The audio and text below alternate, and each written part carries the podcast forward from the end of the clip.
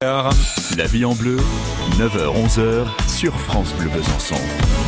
Et comme tous les jours à cette même heure, on va retrouver Laure Mathioli, tout du moins cette semaine. Et puis c'est vrai qu'on s'appuie sur des remèdes de grand-mère, Ouais. hein, ne serait-ce que pour, par exemple, soulager des petits moments de fatigue. Exactement. Au printemps, il faut peut-être prendre des vitamines, mais elle a d'autres solutions pour nous. Allez, on y va, ma chère Laure, avec vous. Vous ressentez beaucoup de fatigue en ce moment? Changement de saison, changement d'heure, surtout si vous avez un gros rythme de travail et si vous faites beaucoup de sport, il va falloir se rebooster un peu.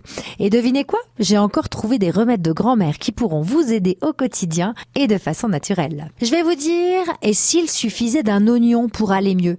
Eh oui, très riche en vitamines, ce légume pourrait devenir votre meilleur allié et bien moins cher que les vitamines que vous trouvez dans le commerce. Donc pour l'utiliser contre la fatigue, il vous suffira de faire bouillir l'équivalent d'un oignon coupé en tranches dans un litre d'eau pendant 20 minutes. Buvez cette préparation régulièrement dans la journée pendant deux jours et puis vous renouvelez dès que vous sentez le coup de mou revenir à nouveau. Trop de sport tue le sport. Je ne vais pas vous dire que c'est mauvais pour la santé, bien au contraire, le sport réveille votre corps, vous dynamise et vous permet de vous sentir mieux dans votre peau.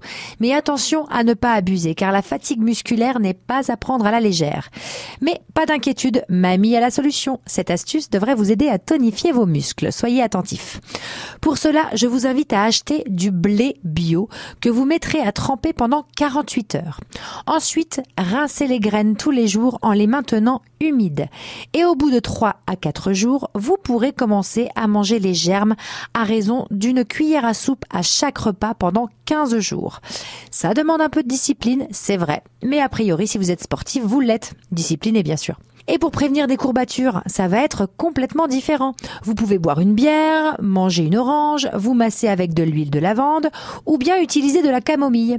Mais pas en tisane cette fois, dans votre bain pour relaxer vos muscles. Diluez de la camomille romaine dans un litre d'eau froide avant de porter le tout à ébullition. Et une fois votre potion magique refroidie, versez-la dans votre bain chaud et place à la détente du corps et de l'esprit.